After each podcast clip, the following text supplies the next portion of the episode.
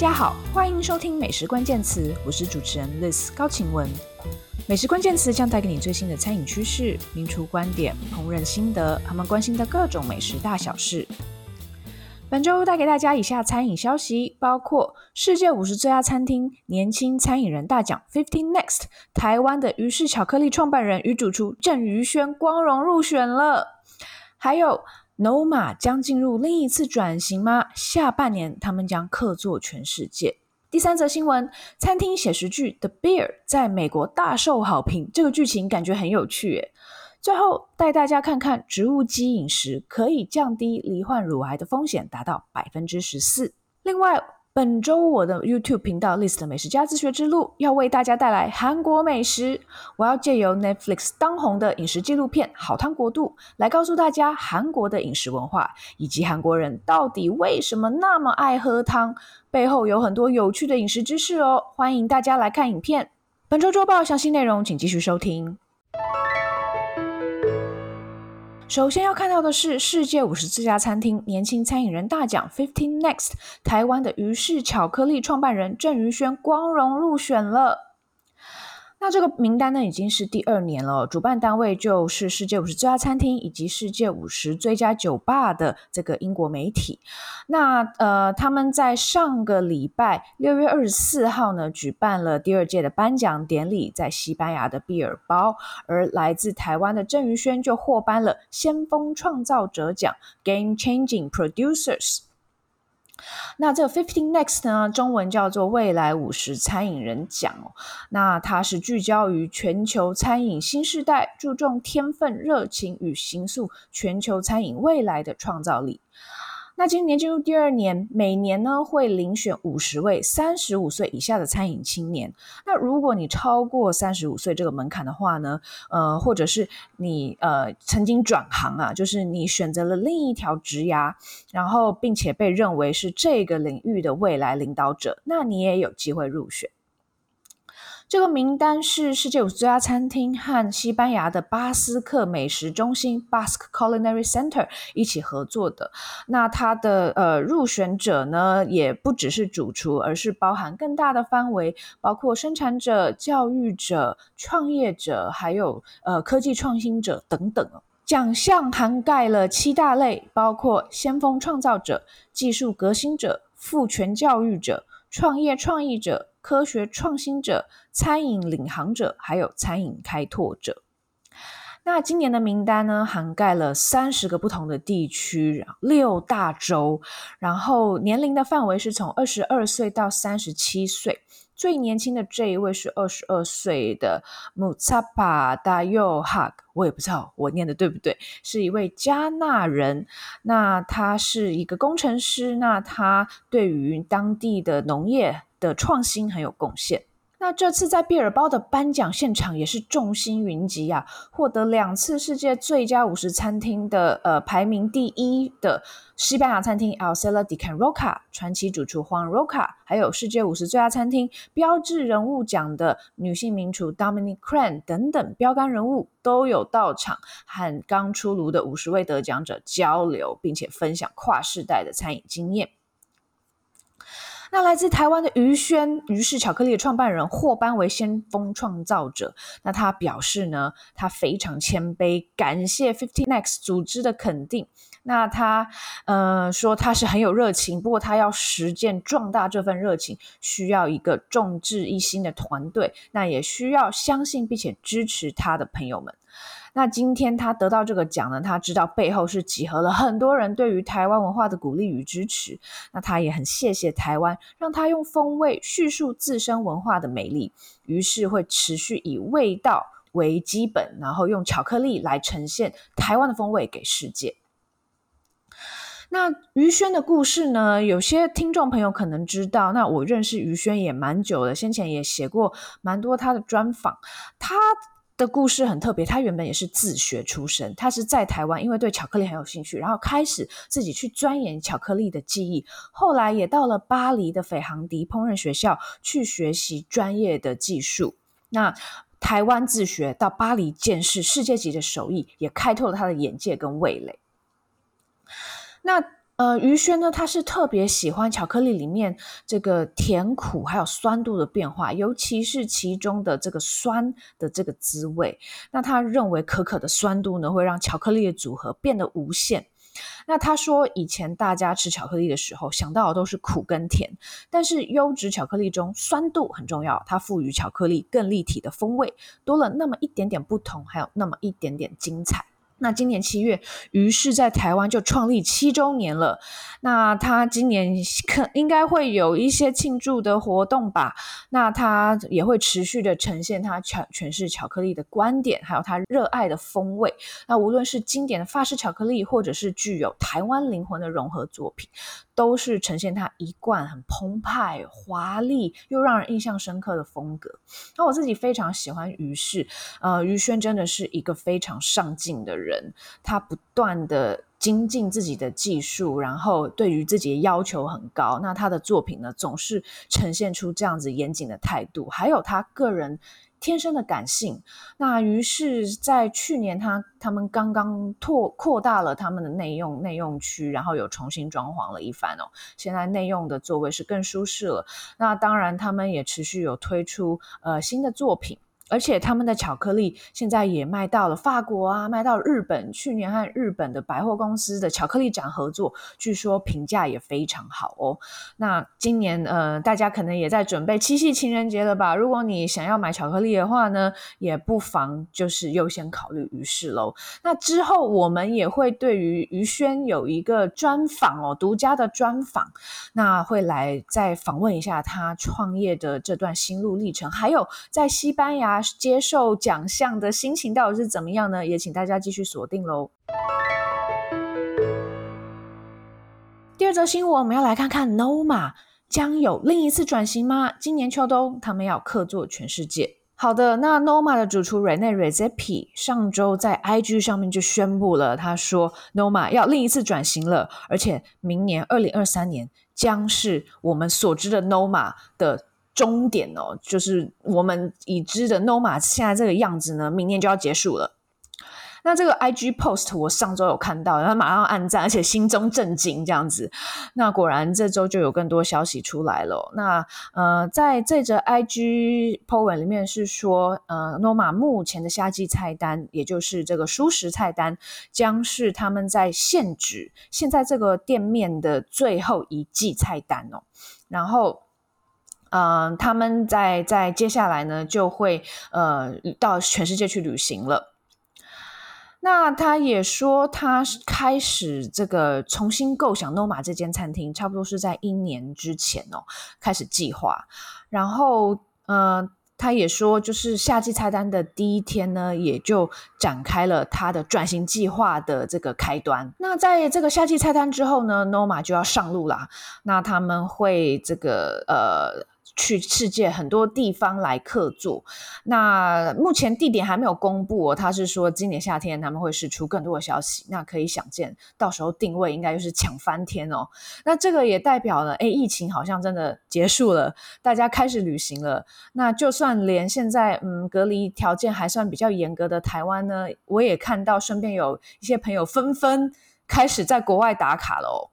那包括我自己也有一些旅行的计划了。所以，Noma 可以又到全世界去旅行呢，表示那些国际旅行的屏障呢，真的已经消消除了大部分哦。那当然，我想他会选择这个隔离条件比较宽松、入境条件比较宽松的地方啦，所以应该不会有台湾啦。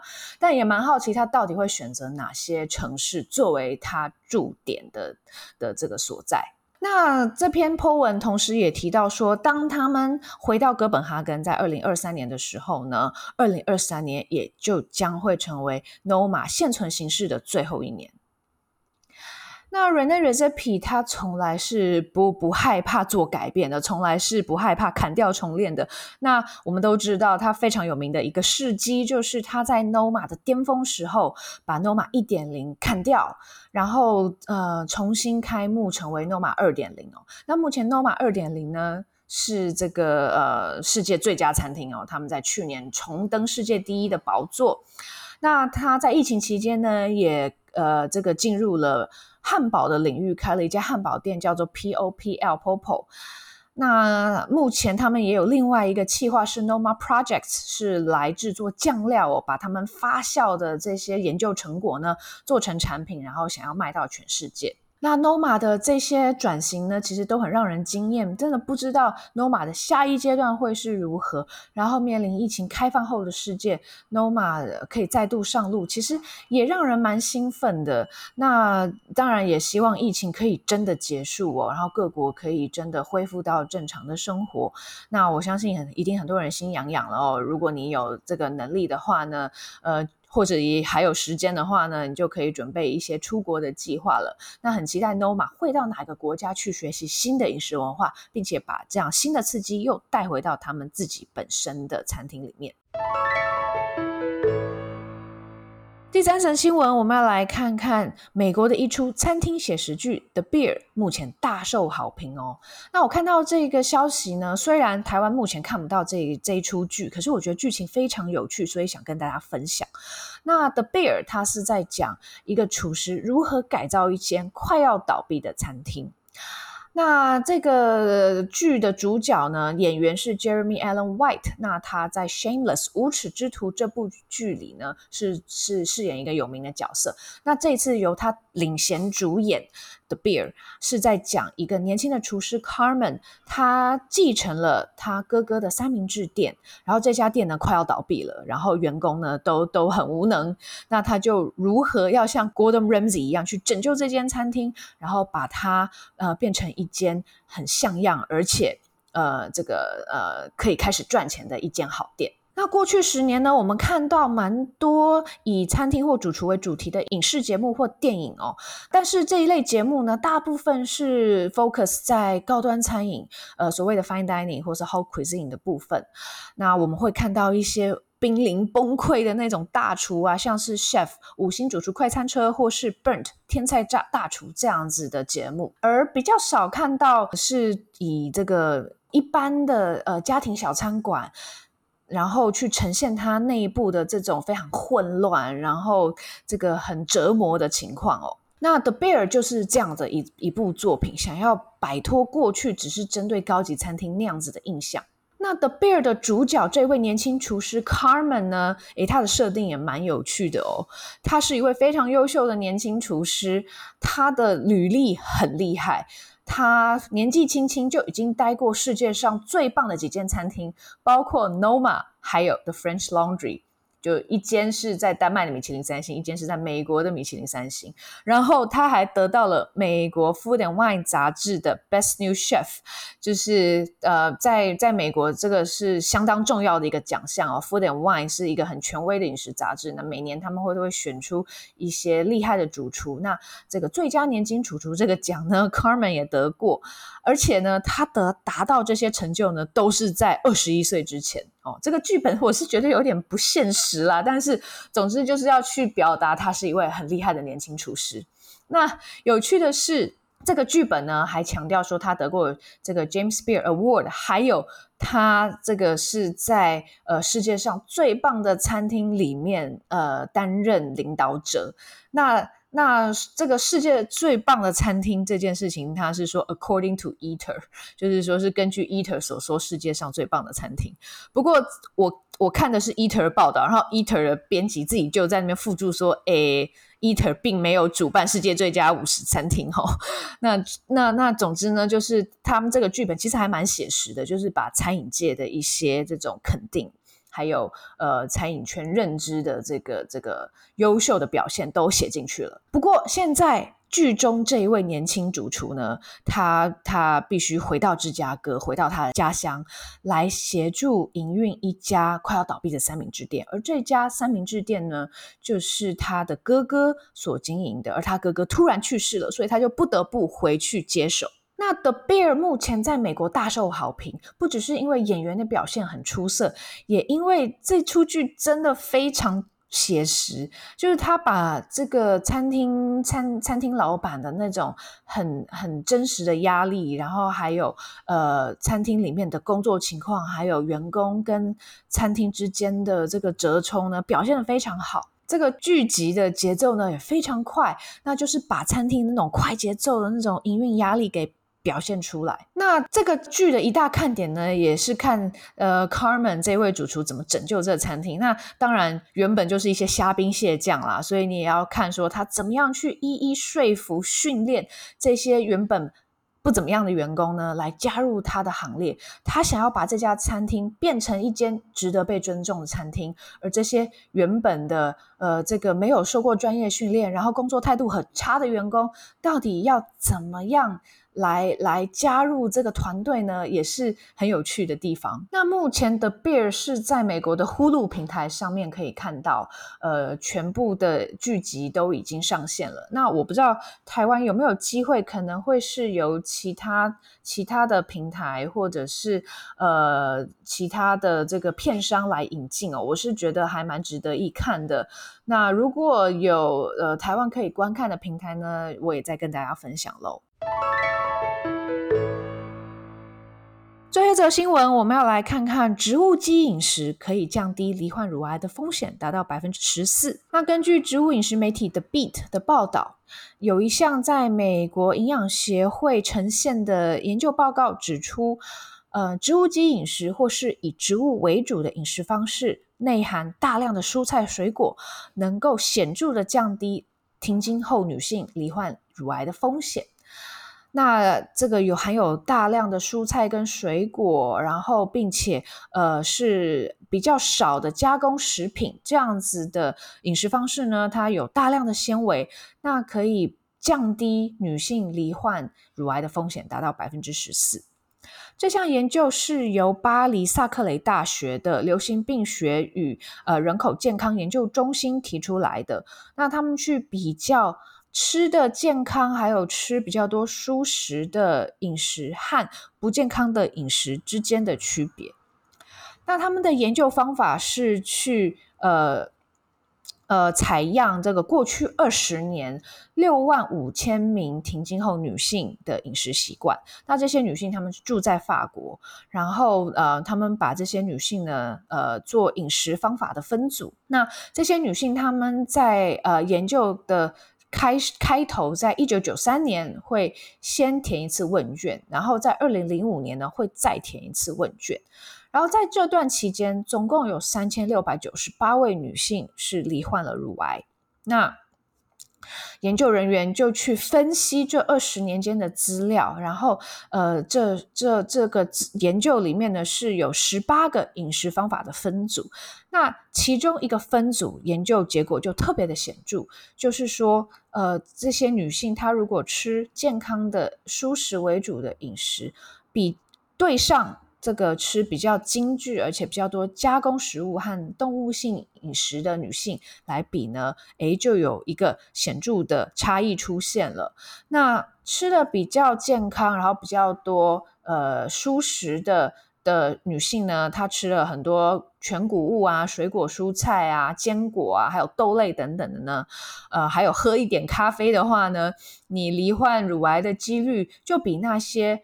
呃，吃的比较不健康的女性，包括说你吃比较多呃高果糖的果汁，还有精致的谷类，那包括像是那种一般的意大利面啊，或是白面包啊等等的哦。那或者是吃比较多含糖的食品、甜点，或者是含糖饮料，例如汽水的话呢，哦，那那吃的比较健康的女性呢，是比较不会罹患乳癌的。那这个研究呢，它也是呃去检视了各种不同类型的乳癌。那即便是这样子呢，这个研究结果也是站得住脚的。那这些资料呢，也也显示了，不只是那一些吃的比较健康的受试者，他们呃的罹患乳癌风险低了百分之十四，而是如果你是吃的就是。真的是比较不健康，就是你的饮食里面呢，呃，包含了比较多的动物性产品跟加工产品的话呢，那你罹患乳癌的几率其实是比一般人要高出百分之二十的。那当然，每年都会有很多这样子的健康研究，然后也会有一些特定的团体在背后支持这些研究哦，有他们想要表达的论述哦。那这项研究当然是这个比较支持蔬食，然后比较不支持动物性产品哦。那我自己因为最近比较常吃蔬食，因为我在治疗胃食治疗胃食道逆流，然后呃在研究低酸饮食，然后这个方法呢是需要吃大量的蔬菜水果，所以我自己就开始比较。关心这类相关消息。那目前我大概吃了满一个月了，然后我觉得身体状况很好，然后我也感受到整个呃不只是胃食道逆流状症状改善，当然我同时有在服药。那另外是我觉得整个人的精神很好，然后心情也比较好。那这样子正面的改变是我很开心的。那所以我也开始在尝试，就是不仅是呃在阅读更多相关的资讯，然后也想继续观察自己身体的变化，还有就是这些饮食，呃，到底我能够怎么样在日常生活中来遵守，并且同时获得很丰富的饮食生活。就是说我还是觉得我每天吃得很好，呃，我的味味觉体验是很棒的。对，即便我没有出去吃那些厉害的餐厅哦，那这个对我来说是一个新发现，然后我觉得很正面、很积极，嗯，所以相关的心得我也会再继续跟大家分享。所以大家应该也可以发现，最近的餐饮周报里面呢，也多了一些这种。呃，植物相关的的新闻哦，那之后也会继续为大家追踪喽。好的，也谢谢大家收听今天的节目。如果喜欢我们美食关键词，欢迎订阅、追踪并分享给亲朋好友，也欢迎留言给我们，更欢迎给我们五颗星哦。也请多多支持我的 YouTube 频道 Liz 的美食家自学之路，还有我们的网站 Taste 美食家，以及我的个人平台美食家的自学之路，脸书、IG 都欢迎追踪。大家下次见。